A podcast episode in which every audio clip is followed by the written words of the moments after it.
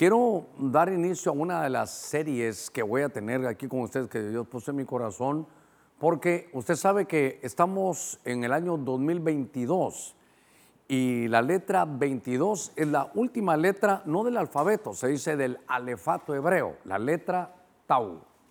Y entonces me di a la tarea de buscar en la escritura todos los capítulos 22 y hay, mire qué sorpresa, hay 22 libros en la Biblia que tienen 22 capítulos o más, de 22 capítulos en adelante. Y entonces yo quiero llevarlo a una serie que la vamos a comenzar hoy porque vamos a ver en la Torá cómo está la letra Tau, que es la letra donde está el sello de Dios, es las cosas fin del final. Hay que, hay que ponerle mucha atención a esto. Vamos a ver la Tau en los libros históricos, en los libros poéticos, en los profetas y en el Nuevo Testamento. Seguramente estos martes vamos a darle eh, seguimiento a esta letra Tau. Entonces, que Dios bendiga ahí al hermano Solís que me ayudó para poder tener esta idea de ver en Génesis, Éxodo, Levítico, Número de Deuteronomio, que es, la Torah, esta letra Tau. Y como es el, el número 22, vamos a buscar, lo invito a que podamos enriquecer esto en todos los capítulos 22 de la Biblia, pero hoy vamos a hacerlo con los primeros cinco libros, por eso le llamamos la Tau en la, en la Torah es esa letra tau, ese, ese número 22, es un señal, es un sello. Y hablando de esto, si usted quiere podemos comenzar. En el libro de Ezequiel, en el capítulo 9, en el verso 4. Venga, en la Félix Torres Amat me llamó la atención, porque dice, y dijo el Señor, pasa por medio de la ciudad, y le dije, y le dijo el Señor, pasa por medio de la ciudad por medio de Jerusalén y señala con la letra Tau. Mire la Félix Torres Amat. Algunas versiones eh, dicen diferente, pero me gustó. Con la letra Tau, las frentes de los hombres que gimen y se lamentan por todas las abominaciones que se cometen en medio de ella. Entonces hay un, hay un momento en este libro de en este libro de Ezequiel donde el Señor le da instrucciones a un escribano y le dice, antes que venga la tragedia, quiero que señales en la frente, en la frente, a los que gimen en mi pueblo con la letra Tau. ¿Para qué? Cuando venga el daño que va a venir, mire qué terrible, usted lo puede leer en su casa, es un capítulo corto. Cuando destruyan a jóvenes, a viejos, a niños, a ancianos, pero a todos ahí, y sabe qué, comenzando por el santuario, por los ancianos, los, los, los sacerdotes, era una cosa tremenda. Pero Va a haber una excepción por aquellos que tengan la letra Tab, parece una T, ¿verdad? La letra Tab en su frente. Entonces ellos están marcados para no recibir este juicio que viene. Me parece que, pero no me voy a meter en escatología, lo voy a ver más tarde con ustedes, porque me parece que el que tenga esa señal no, no, no sufrirá daño en medio de toda la situación que estamos viviendo. Bueno, después de estos minutitos, seis minutitos que hemos hablado un poquitito de esto, quiero llevarlo a que usted abra su Biblia allá en su casa con un cafecito, ya a las 8 con, no sé estamos bien aquí, pero ya vamos seis minutos adelantito. Y quisiera yo que con un cafecito en su casa pudiéramos juntos estudiar la escritura. Es importante que vayamos a ver en el libro de Génesis, en el capítulo 22. Todos los capítulos que vamos a leer de aquí en adelante es el capítulo 22. Cuando leamos la, Torah, vamos a leer Génesis, Sexo, Levítico, Número y Deuteronomio, capítulo 22. Espero darme a entender, porque la letra 22, que es la última del alefato hebreo, es la letra Tau, que es una cruz. Qué lindo, ¿verdad? Qué lindo, hay que estudiar desde dónde viene la cruz. Ah, seguramente aquí vienen otros temas, ¿verdad? Porque la cruz está en nuestra victoria.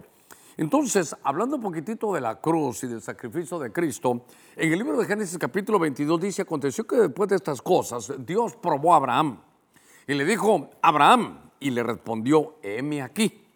Verso 2, y entonces Dios dijo, toma ahora a tu hijo, tu único, a quien amas, a Isaac, y ve a la tierra de Moria, y ofrécelo ahí en holocausto sobre uno de los montes que yo te diré.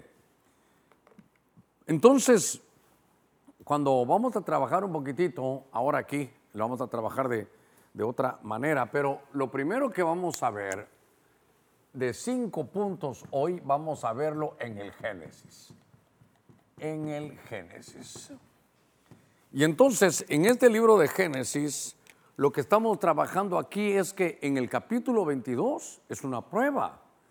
Y claro, eso también se puede tomar desde el ángulo profético. Podemos decir que entonces en el año 22 van a haber pruebas y algunos ya las hemos tenido. Porque entonces aquí Dios probó, ese es tiempo de prueba. Ahora, yo no quiero que se nos vaya a olvidar esto, porque esto es parte diametral de lo que tenemos que aprender. Porque la prueba no, no es mala. Dice, las pruebas vendrán si fueran necesario. Pero la prueba es un examen, es un test. Y lo que Dios está haciendo entonces es, ¿sabe qué? Te van a, nos van a poner una prueba. Esa prueba, ese test, ese examen, si lo ganas, vas a subir a otros, a otros niveles. Entonces me llamó la atención porque aquí la prueba, y tal vez voy a utilizarlo así, a ver qué color que rime con un poquitito con lo que nos hizo aquí el hermano Solís, es Abraham, él es el hombre de la prueba. Ah, en Génesis 22 ya es Abraham. Muy bien, entonces este es el número uno. Hablemos un poquitito de esto, porque esto, esto realmente es maravilloso. Eh, cuando estoy viendo esto, dice que Dios envió una prueba. Y la prueba que vemos aquí, la prueba no es solo para Abraham como padre, sino también como Isaac como hijo. ¿Por qué? Porque claro, le están diciendo, ¿sabes qué? La prueba es que te voy a dar lo mejor. Eso es, me vas a dar lo mejor, dice, dame a tu hijo, a tu hijo único, al que amas, a ese es que yo quiero que me lo pongas como una ofrenda y una, y una ofrenda quemada. Usted sabe la historia, hay muchos aditamentos aquí que hay que ver y seguramente no voy a tener todo el espacio para poderlo ubicar, porque quería que, tener un, chart donde tenía Abraham y Abalaam, no sé si por ahí lo voy a tener en el momento tal vez del final, donde eran solo unos puntos ahí eh, que realizarlo, pero si no, algo vamos a hacer más adelante. Pero lo que quiero llevarlo es que en Génesis 22, la letra Tab nos habla de una prueba. Pero entonces yo no sé quiénes están pasando una prueba, pero es parte del itinerario de, uno como oveja. Pero la prueba es, la pasas y subes a otro nivel. Y yo sé lo que se está pensando, yo también lo he vivido. Le digo, Señor, esta prueba no hace falta, no hace falta esta prueba. ¿No quieres subir de nivel, Germán? No, no quiero, no quiero subir de nivel. Si esta es una prueba para subir de nivel, yo no la quiero. Seguramente usted lo ha vivido. Pero aquí está la prueba de Abraham.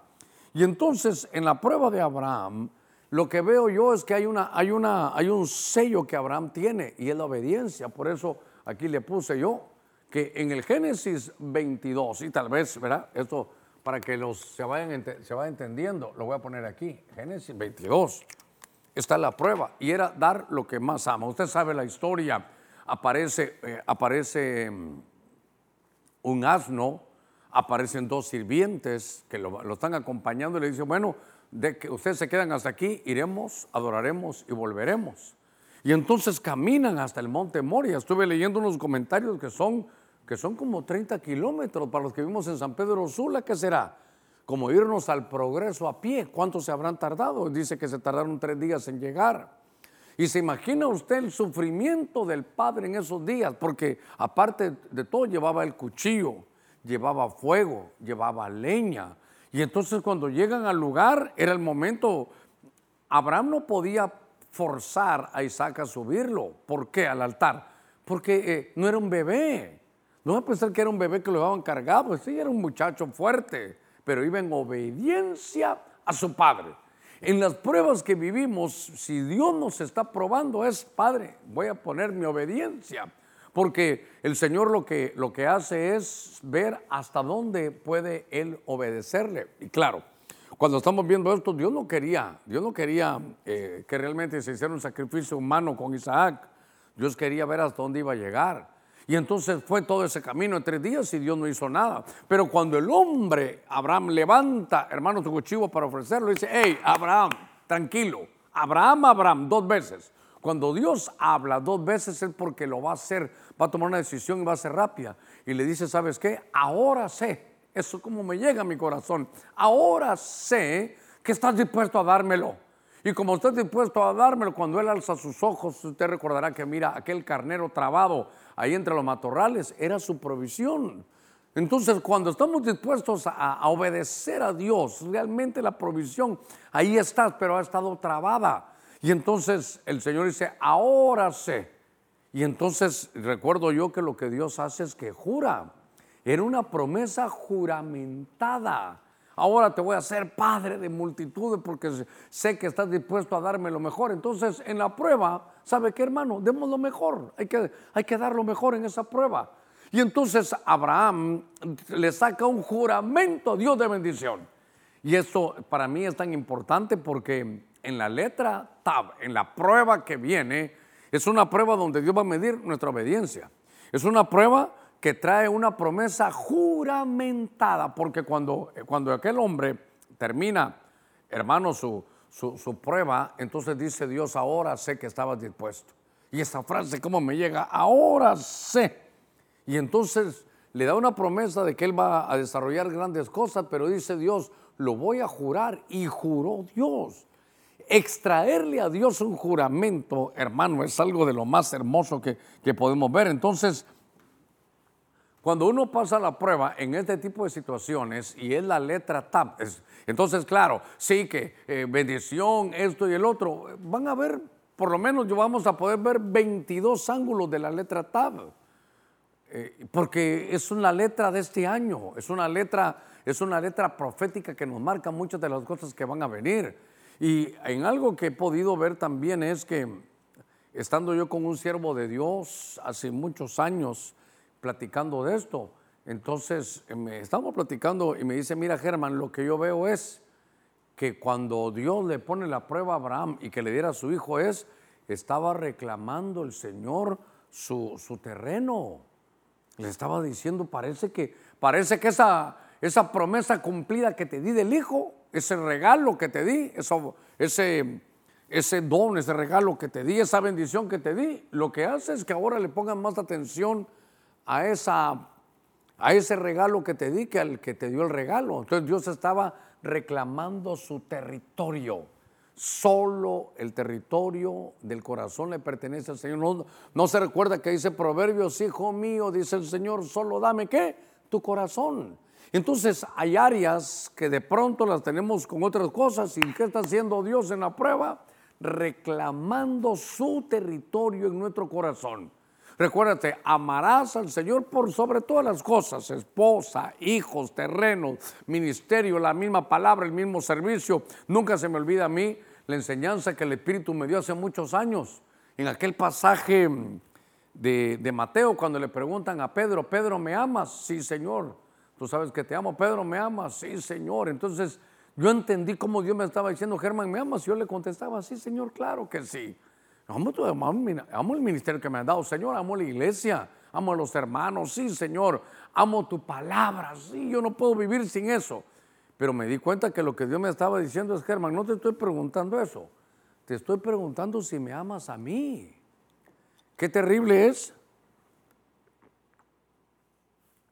que entonces uno, aún de pastor, puede poner el ministerio puede poner, perdóneme, espero que me dé a entender, aún la palabra antes que amar al mismo Señor que está reflejado en la palabra. A veces se ama más eso, entonces, claro, hay otras cosas. A veces uno eh, ha endiosado tal vez un carro, qué sé yo, o, mis hijos o mi esposa. Primeramente el Señor. Entonces, la prueba aquí, la Tau en la Torah está diciendo, la prueba es, ponga al Señor en primer lugar. Y si vas a dar, da, lo, que, lo que más ama, da lo mejor porque esa era la prueba de Abraham. ¿Y cuál fue su recompensa? Su recompensa fue que le sacó un juramento de bendición a Dios. La Biblia dice también en el libro de Hebreos que como no hay más por qué jurar, entonces juró por, por sí mismo. Y es que, ¿sabe qué? Hay que revisar, creo que son siete también, cuántas veces Dios ha jurado a favor. Porque hay, hay pactos con los que Dios ha jurado, Dios ha jurado que nos va a bendecir. Entonces, en este primer libro de de la letra Tau en Génesis está la prueba de Abraham. Y mire, qué lindo todo, ¿verdad? Porque para el estudio nos va a servir. Pero recuérdese usted que está Abraham, está lo que es su nombre, era, de alguna manera Abraham también era un profeta, hay dos sirvientes, hay un asno, hay dos sirvientes, eh, hay fuego que va en la leña, y muchas de esas cosas nos van a servir. Ahí va a ver. Ahora, déjenme llevarlo Ahora abramos nuestra Biblia en el libro de Éxodo, capítulo 22. Todos los capítulos van a ser 22. Entonces, ahora vamos a llevar al libro de Éxodo en el capítulo 22. Y entonces aquí hay algo muy importante. Yo quiero que lo vea aquí conmigo. Dice eh, Éxodo, ¿no lo tenemos? Éxodo 22. A ver si lo tenemos en televisión. Bueno, lo voy a leer entonces. En el libro de Éxodo, capítulo 22, verso 1 dice, si alguno robare un buey u oveja y los matare o vendiere, restituirá con amarillo, restituirá cinco bueyes por un buey y cuatro ovejas por una, por una oveja. Entonces, la palabra restituir es pagar, devolver, enmendar. ¿Sabe qué es? Como pagar un daño, pagar el daño que causaste con querer o sin querer, pagar un daño, hacer, hacer la paz. Entonces, hacer la paz pagando un daño. Por eso es restitución. Es una especie de retribución. Y yo recuerdo que cuando estoy leyendo este pasaje, y tal vez en el verso 2, en el verso 2 de Éxodo 22, bueno, hoy si no, no tenemos al hombre tan, tan rápido, pero lo que me llamó la palabra, lo que me llamó la atención es la palabra restitución. Y entonces me doy cuenta, y yo le, ruego que se quede en el capítulo 22, verso 1, pero entonces aquí, la letra tau, también se dice tab, la letra tau, la letra tau, en Éxodo lo que habla, aparece bastante la palabra restituir. Restituir. Lo voy a poner como restitución. Resti. Aquí tengo una de más. A ver si me dan algo con qué borrar. Rápidamente. Ahí pásamelo, pásamelo, Elías. Ahí, rápido. Pásamelo, así como está, así como está, así como está. Creo que porque lo escribí rápido todavía lo logro. Sí, aquí está. Muy bien. Te agradezco. Gracias, Elis. Entonces, restitución. Es que había puesto restituir. Restitución. Muy bien. Entonces, yo quiero que vea este pasaje conmigo. Eh, a ver, forzando a casa. No, no, no, no. Entonces yo estoy mal. ¿Qué, pasó? A ver. Sí, solo era el verso 1, perdóname. Era solo el verso 1, no te lo había dado. Tienes razón. Porque la versión que estoy manejando dice, si alguno robare un buey u oveja y los matare o vendiere, restituirá cinco bueyes por un buey y cuatro ovejas por una oveja. Todo el capítulo 22 habla, por ejemplo, si te prestan un animal, te lo dejan encargado o te lo robaron, se hace un juicio, pero hay que restituirlo. Si, hiciste un préstamo, tú, por ejemplo, de un buey y algo le pasó y se murió por alguna situación, hay que restituirlo. Eh, si dice que si hubo un incendio en tu campo, este es mi campo, todo lo que es aquí la alfombra es mi campo, a ver si me ayudan con la toma, sí, esto es, la, esto es el, mi campo. Y entonces vino y, y el incendio de mi terreno se metió aquí también y quemó algunas cosas. Entonces voy a ir, le digo, mira, fue sin querer, fue esto es un accidente, pero tengo que restituir. Es más, ¿sabe qué dice? Que si alguien tomaba una virgen y tenía relaciones con ella antes. Entonces se iba con, el suegro, le decía que se iba a casar y siempre se pagaba una dote, pero por cuanto lo había hecho antes tenía que restituir con el doble de pago. Entonces, eh, todos los daños que se ven, sobre todo en el capítulo 22 de la letra Tab, es de restitución. Entonces, el libro de la letra Tab en, Éxodo me habla a mí de restituir. Y voy a la carga otra vez, voy a la carga otra vez. Si alguno roba un buey o una oveja y lo mata o vende, pagará. mi versión, por alguna razón, dice restituirá cinco bueyes por el buey y cuatro ovejas por la oveja. Tal vez buscamos otra versión, pero lo que donde quiero llevarlo es ese cuatro. Entonces había una restitución. Y entonces yo quiero llevarlo a usted al libro de Lucas capítulo 19, verso 8.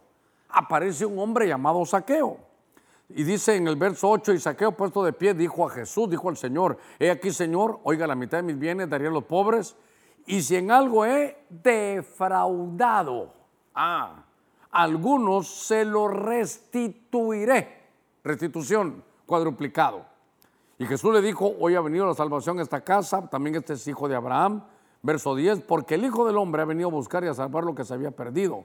Entonces aquí, en el, libro de Saqueo, o pero en el libro de Lucas, cuando se habla de saqueo en el 19.8, dice, lo voy a restituir cuadruplicado. Un momentito. Entonces aquí estamos hablando de saqueo. Llega el Señor a la casa de saqueo, se recuerda, saqueo, bájate de ese sicómoro. Ahí le está hablando Dios a saqueo.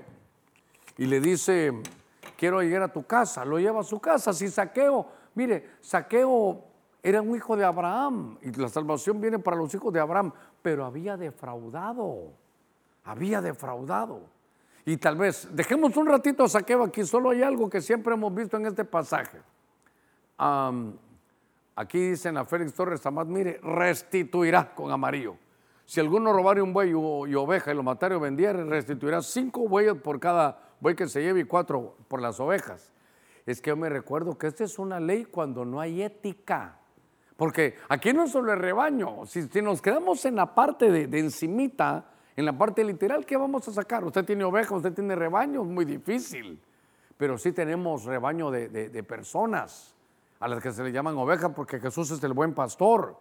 Y entonces el pastor que antiético se roba una oveja y no le ha restituido, entonces el cielo se cobra y dice, se te van a ir cuatro.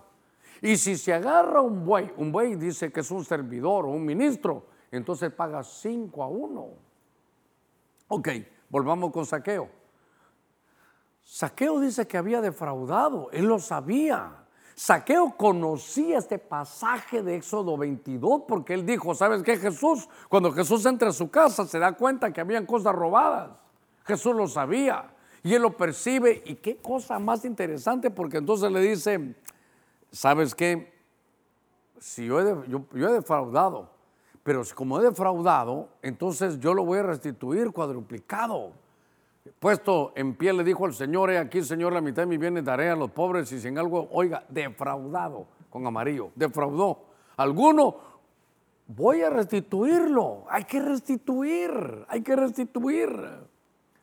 Y entonces, ¿sabe qué? Dice el Señor, ¿cuánto? 4.1 conoce la escritura conoces la, el sello del ataúd en tu vida porque sabes que has agarrado lo que no es tuyo.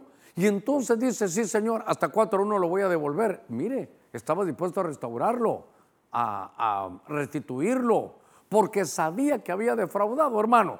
Si, por ejemplo, te prestaron a ti, te prestaron un carro, un gran amigo tuyo te prestó un carro, y por X o Y circunstancias topaste con alguien, o retrocediendo lo dañaste, tienes que restituirlo. Si él te lo prestó, no le digas, bueno, el carro es tuyo, ahora mira qué haces. Restitución, hay que restituirlo. Y entonces me llamó la atención que Saqueo le dice, Señor, lo voy a restituir. Entonces dice Jesús, eh, ya entró la salvación a esta casa. ¿Sabe qué hizo él? Limpió su economía. Se había defraudado, había, qué sé yo, había robado algunas cosas. Y entonces dice, Señor, sé que lo tengo que restituir, sé que eché a perder cosas, pero al que he defraudado, cuatro a uno se lo voy a devolver. Porque si no, hermano, si no lo haces tú, el cielo lo va a hacer, el mundo espiritual es tremendo. Porque por otro lado, por favor, no se le olvide Éxodo 22.1, por cada oveja cuatro, por cada oveja cuatro, por cada corderita cuatro. ¿Por qué? Porque encontré otro pasaje y el otro pasaje es más tremendo porque es David. Encuentro al rey David con un problema grave. Fíjese que dice la escritura, usted lo conoce, venga conmigo, eh, en 2 Samuel 1, o, perdón, en 2 Samuel 12, 5, dice mi Biblia, y se encendió la ira de David en gran manera contra aquel hombre y le dijo a Natán, al profeta, vive el Señor que ciertamente el hombre que hizo merece morir y debe pagar cuatro veces por la cordera, esto con amarillo, porque hizo esto y no tuvo compasión. El verso 6, a ver, dice, debe pagar, mire, cuatro veces por la cordera. Pongan, ponerle amarillo.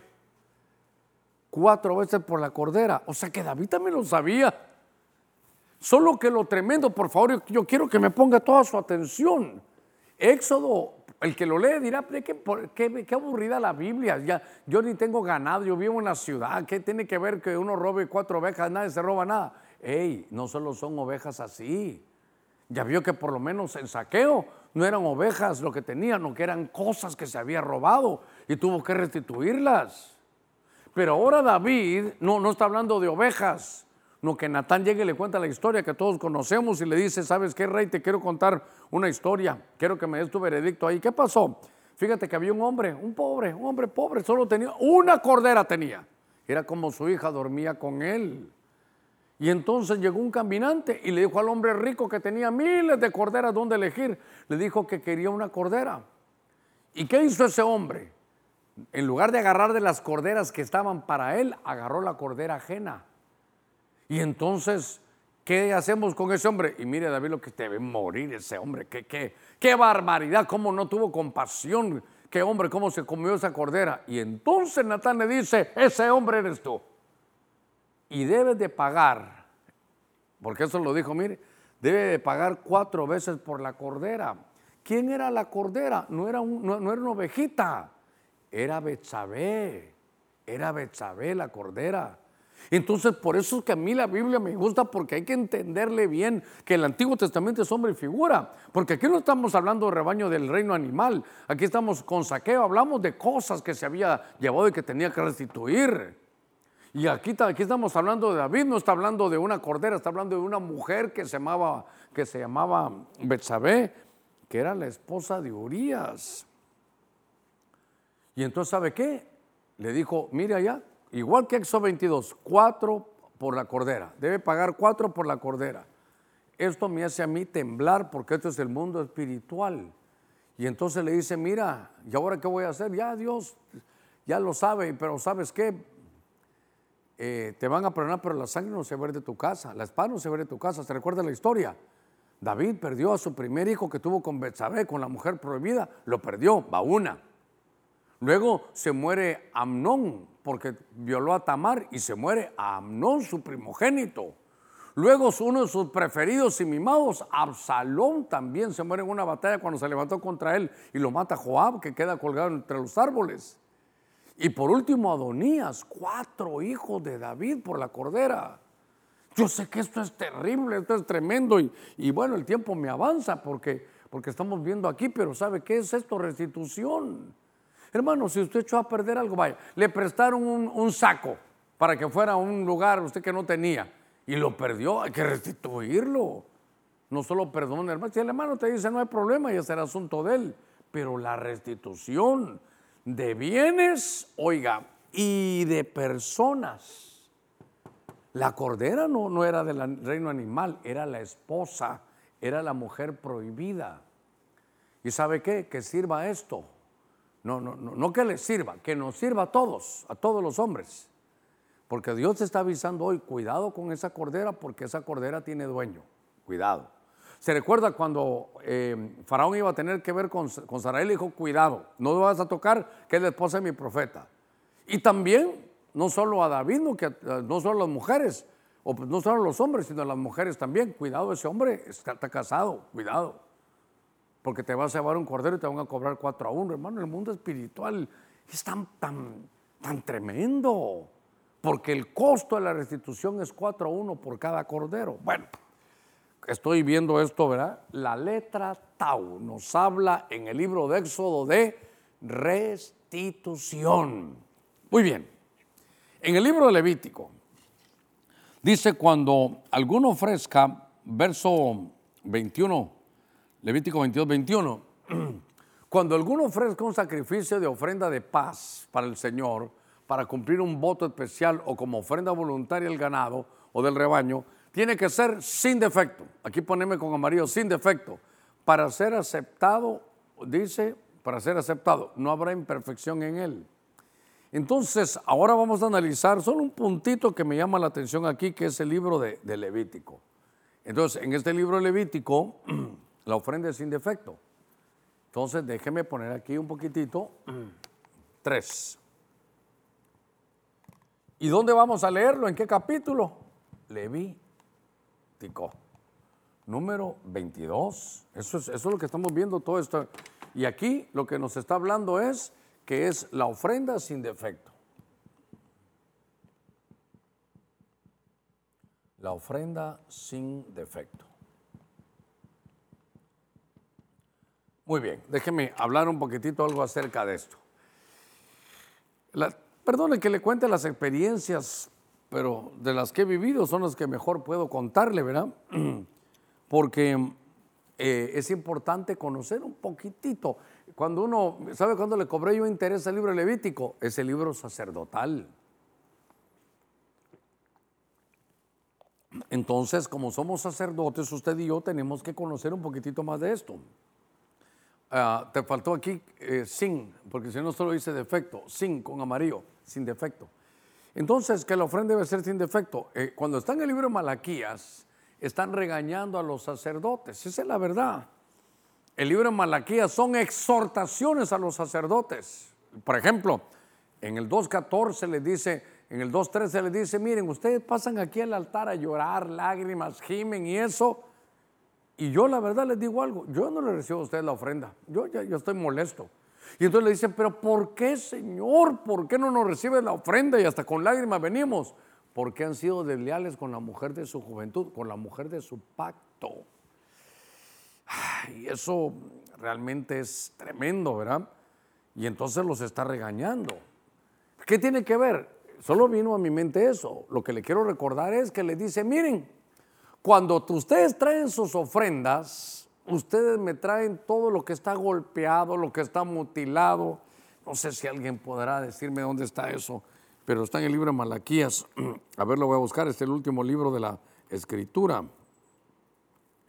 Y entonces, en este libro de Malaquías, el Señor se queja con los, ah, sacerdotes. Eh, y entonces le dice que cuando vienen, ¿por qué estoy molesto? Porque cuando ustedes traen sus ofrendas, dice, le traen lo dañado. Creo que a ver si busco dañado aquí mi, lo dañado. En el 1.14 ah, dice, pero vosotros lo profanáis. A mí no, dice que su nombre es grande entre las naciones, pero ustedes lo profanan. La mesa del Señor dicen que es inmundo y su fruto y su alimento es despreciable. Entonces también decís, ay, qué fastidio. Mire, el Señor oyéndolo cuando uno dice, ay, qué fastidio. Y con indiferencia lo depreciáis, dice el Señor de los ejércitos. Oiga, y traéis lo robado, lo cojo, lo enfermo, y traéis, dice la ofrenda, ¿aceptará esto de vuestra mano? Dice el Señor. Dice que no. Ahora, dice el verso 14, maldito sea el engañador que tiene un macho en su rebaño y lo promete, pero santifica un animal dañado al Señor, porque yo soy, dice el Dios grande y terrible, soy el, gran rey. Y entonces me llamó la atención que, que cómo lo va a recibir, déjeme ver aquí. Ah, a ver, en el verso 8 dice, cuando presentáis un animal ciego para el sacrificio, ¿no es malo? Y cuando presentáis el cojo y el enfermo no es malo, ¿por qué no lo ofreces a tu gobernador? A ver, a ver, hermano, es que este, del, del 1.8 en adelante, el Señor los está regañando y les dice, miren, miren sacerdotes, libro levítico, capítulo 22 para la letra Tau, hay un sello, hay un sello. Si me vas a dar algo, dice Dios, dámelo, dámelo bueno, no me traigas lo dañado, lo que no sirve. Y dice, Fíjate que mira lo que haces tú cuando me vas a ofrendar, me trae lo dañado, lo mutilado, lo ciego, lo que no sirve, lo roñoso, lo que está malo, lo, todo lo que está dañado, eso me traes. Y dice el Señor, a ver, llévaselo a tu gobernador. Se lo voy a poner en buen, en buen, en buen catracho, en buen del siglo XXI. A ver, llévale una ovejita mutilada y se la vas a regalar al alcalde. a ver. A ver, llévasela a, nuestra presidenta. A ver, llévase. Fíjese, presidenta, que le traje aquí un regalito. ¿Qué me trajo? Una ovejita, solo que solo viene en dos patas. Fíjese que le traje aquí una, una, un corderito, pero no, no tiene un ojo. Y entonces dice, a ver, pruébalo. En cambio, tu gobernador le lleva lo mejor. Y a mí, dice Dios, que mi nombre es imponente, soy el rey de reyes, señores, señores, me trae las ofrendas dañadas. Le contaba a Jonah las experiencias. Espero que la hermana no se moleste conmigo. Ella no sabía. Porque cuando la iglesia comenzaba y estamos en el garage de la casa, ella me regaló unas sillas.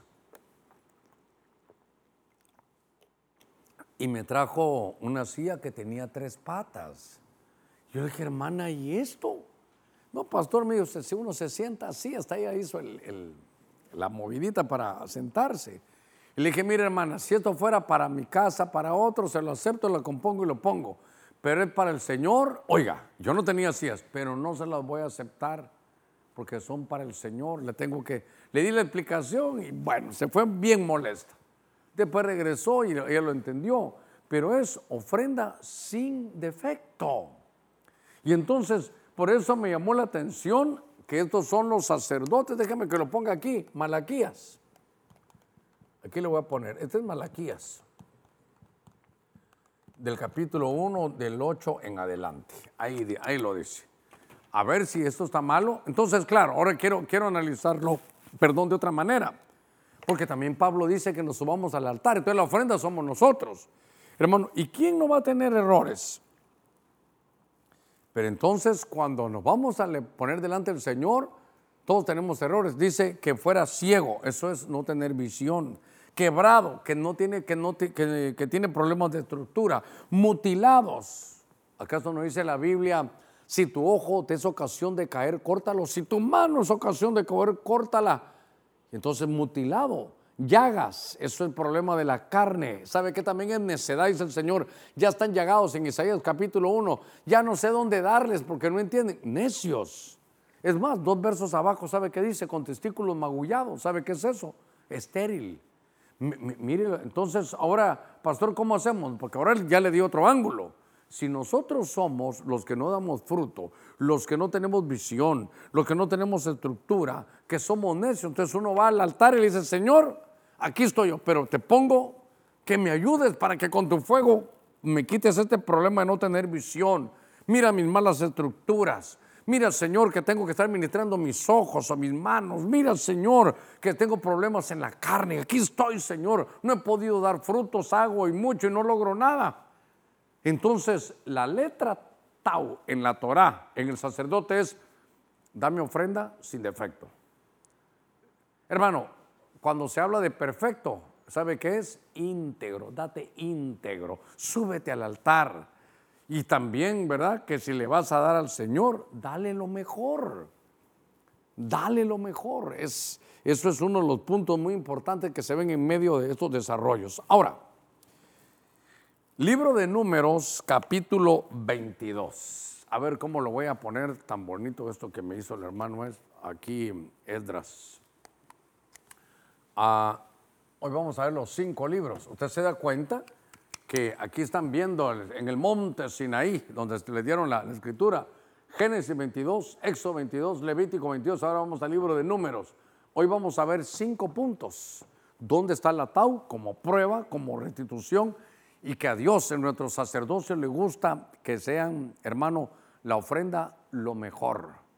Por eso yo le digo, lea Malaquías del 1, 8 en adelante. Así que si, a ver, prueba si, si, le va a gustar a tu gobernador, al alcalde, que le lleves una oveja que no tenga patas, si le llevas que, no que esté mutilado, es terrible. Ahora, en el número 4 es el libro de números. Números. Y usted ya sabe la clave. ¿Qué capítulo vamos a leer? 22. Muy bien. Y entonces en el capítulo 22, y luego está el 23, 24 que narra toda la historia, pero en el 22 se nos habla de Balaam. Es un profeta, pero ¿sabe qué? Sin brújula. Es un hombre que tiene errores y que, y que su fuerza estaba en sus labios. A ver, leamos un poquitito números capítulo 22, versos 22 y 23. Pero Dios se airó porque iba, este Balaam, él iba, y el ángel del Señor se puso en el camino como un adversario contra él. Y Balaam iba montado sobre un asna. Regresame, por favor. Verso 22. Iba sentado sobre, sobre su asna. No era cualquier asna, era suya. Su asna. Y sus dos sirvientes con él. Ey, ey, ahorita es un punto que quiero que vea. Iba con, aparece el ángel es un profeta, Balaam, eh, por otro lado, lleva dos sirvientes y lleva su asna. Ponga esos puntitos por ahí. Verso 23. Y entonces cuando el asna vio al ángel del Señor eh, al pie en el camino con una espada, póngale cuidado, desenvainada en la mano, el asna se salió del camino y se fue por medio del campo, pero Balaam golpeó al asna para hacerla volver al camino. ¿Y sabe qué, qué dice después? Que si tuviera una espada te hubiera matado, le dice ahí al asna. Ahora, este es un profeta, pero yo quisiera llevarlo a que, mire, dice, creed en Dios y seréis salvos. Creed en los profetas y seréis prosperados, pero profetas genuinos de Dios. No con, no que, no con el alma, sino que con el espíritu. No manipuladores, no, que la, dan la palabra de Dios. Y Balaam tenía una fuerza. En los comentarios dice que le preguntaron, ¿cuál es la fuerza más grande que tiene el pueblo de Dios? Su lengua, su forma de hablar. En su boca son poderosos. Entonces Balak, Balak dijo, voy a contratar a alguien que sea poderoso. ¿Quién es poderoso? Uh, le dijeron, en la boca, Balaam. Él bendice y viene bendición. Él maldice y va maldición. Entonces lo quiso contratar. Y entonces Balaam era un profeta de Dios. Y siendo el profeta de Dios, se vendió, vendió su don. Y lo que querían era que maldijera hermano a Israel. Entonces, en número, ¿sabe qué? Hay que ponerle brújula a la profecía. A ver cómo le... A ver, aquí nos está hablando de brújula, algo que nos direccione brújula, pero le voy a poner así, brújula profética. Brújula profética. ¿Y de quién estamos hablando? Pues de Balaam. De Balaam. Qué bonito quedó esto. Ahí va a ver por qué. De Balaam. Bueno.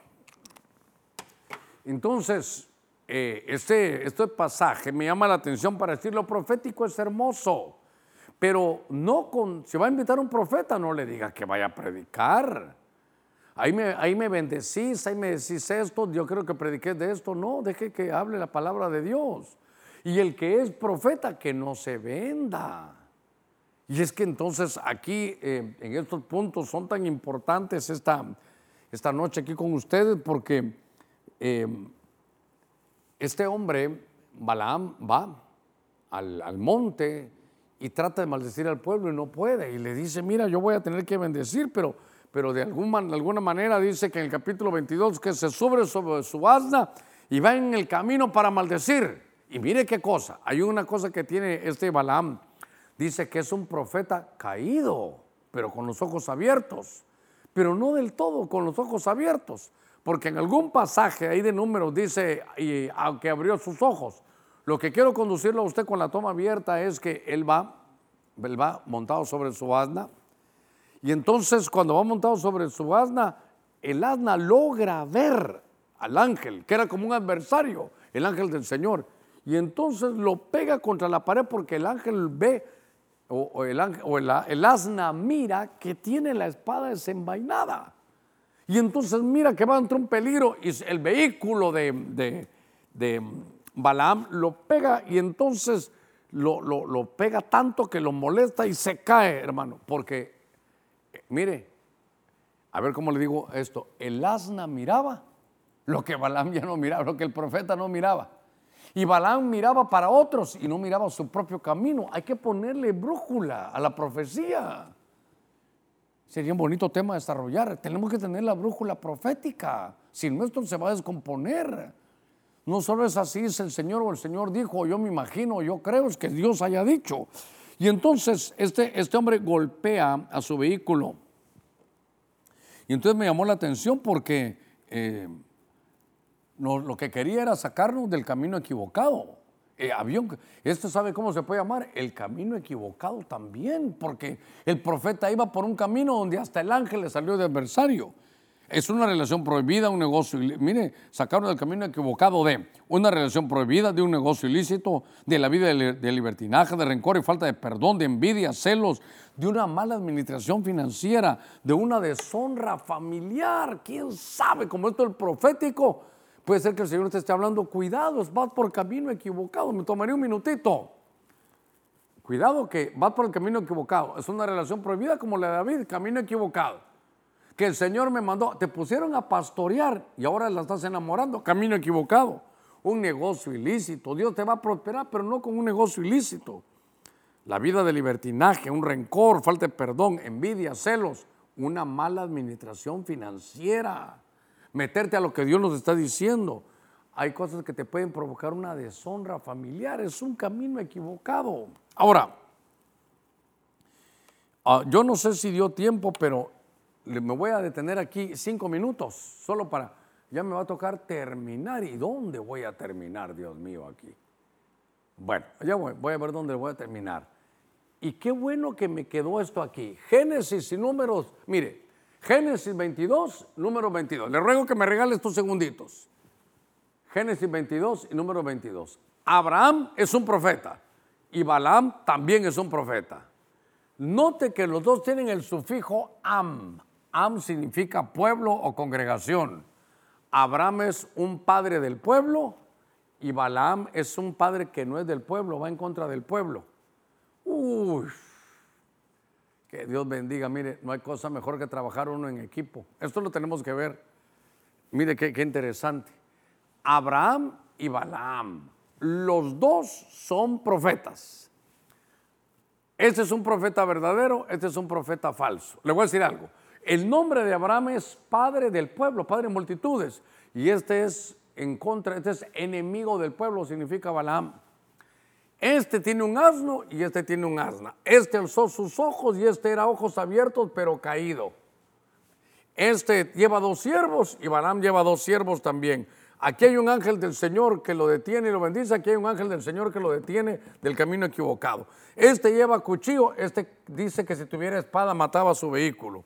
Este lleva el fuego en la mano para el holocausto y este lleva el fuego en la boca para maldecir.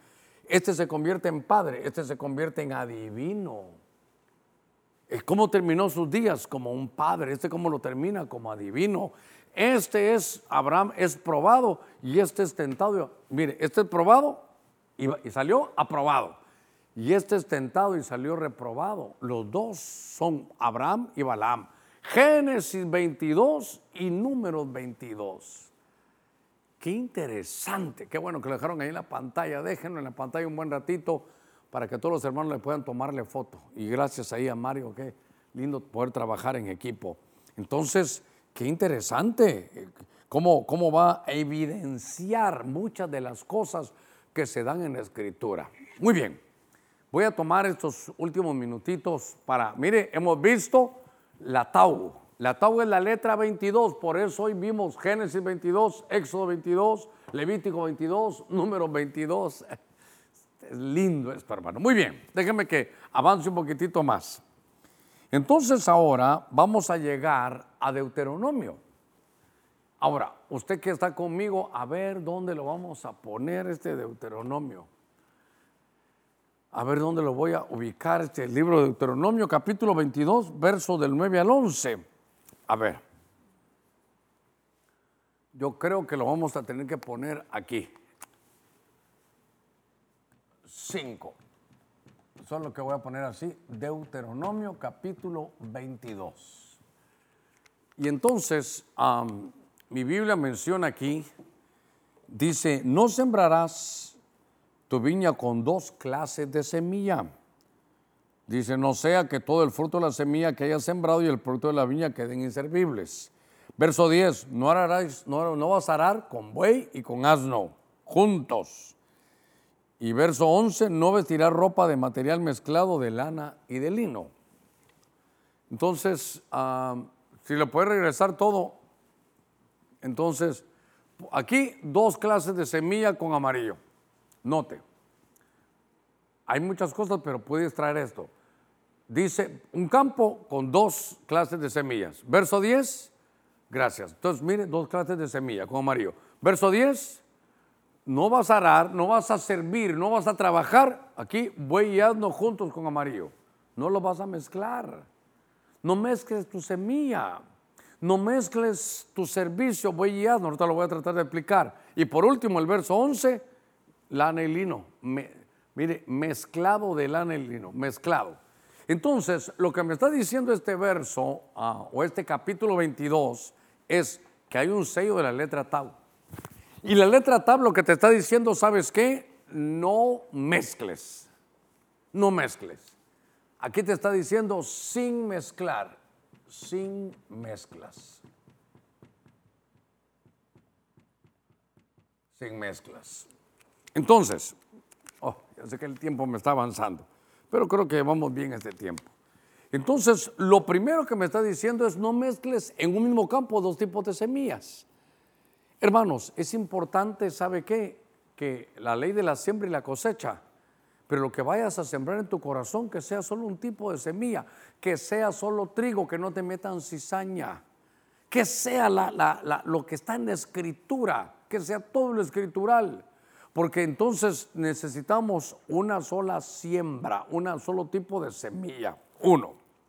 Dos, dice, cuando vayas a trabajar, a ver, pongamos verso 10, vas a trabajar, no trabajas con buey y con asno. Mire, ¿por qué? Porque el buey es de trabajo y el asno es de cargas. ¿Qué está diciendo ahí? a Dios no le gusta que trabajemos cargados. ¿Y sabe qué? Eso puede ser un error de los pastores, que queremos que la gente esté, hermano, todos los días sirviendo, sirviendo, sirviendo, sirviendo, sirviendo, sirviendo. Lo vamos a, a, quemar como le pasó a Marta. Marta, Marta cansada, ¿está de qué? De tantos privilegios, de tantos servicios. Y entonces lo que veo es que el buey es un animal de trabajo y el asno es un animal de carga. Y si los mezclamos, trabajo con carga. ¿Qué dijo Jesús? Jesús dijo, venid a mí todos los que están cansados, trabajados, yo lo voy a hacer descansar. Cuando se habla en el libro de, de Corintios también, de los bueyes, es el trabajo, es el servicio. Entonces, no mezcle en su servicio carga, ¿no? así no sirve. Y estamos en los años, en el siglo, en el tiempo de la ansiedad. Me estaba platicando Germán un poquitito acerca de eso, ¿verdad? Que la ansiedad ahora es, lo, es de lo que más, hermanos, se señala, se vive, de lo que más los psicólogos están diciendo que están atendiendo, de lo que nosotros como pastores vemos, la ansiedad, ¿sabe qué es el miedo al futuro? ¿Por qué? Porque por el tiempo que vimos ahora todo está globalizado, pero voy a, ir a este punto. El punto es que si vas a trabajar, que sea con bueyes.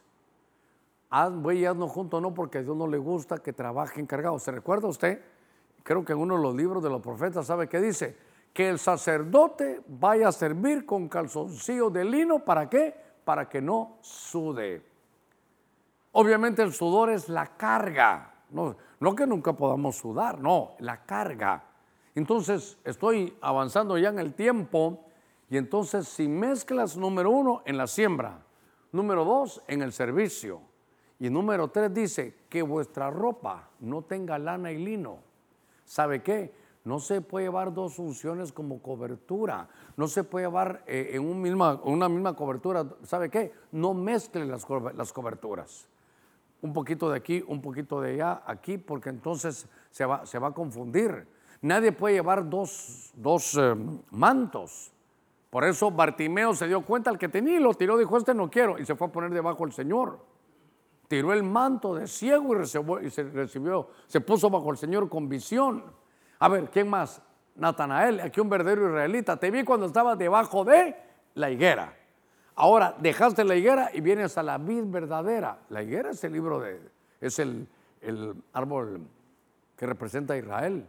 Dejaste el judaísmo y vienes al cristianismo.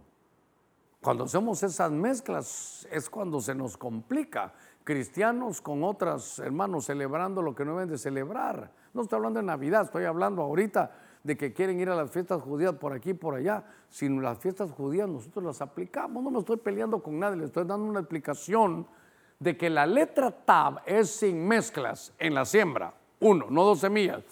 En el servicio no se puede trabajar como voy y como hazme a la vez porque uno lleva carga y el otro lleva el servicio. Y tres, la cobertura.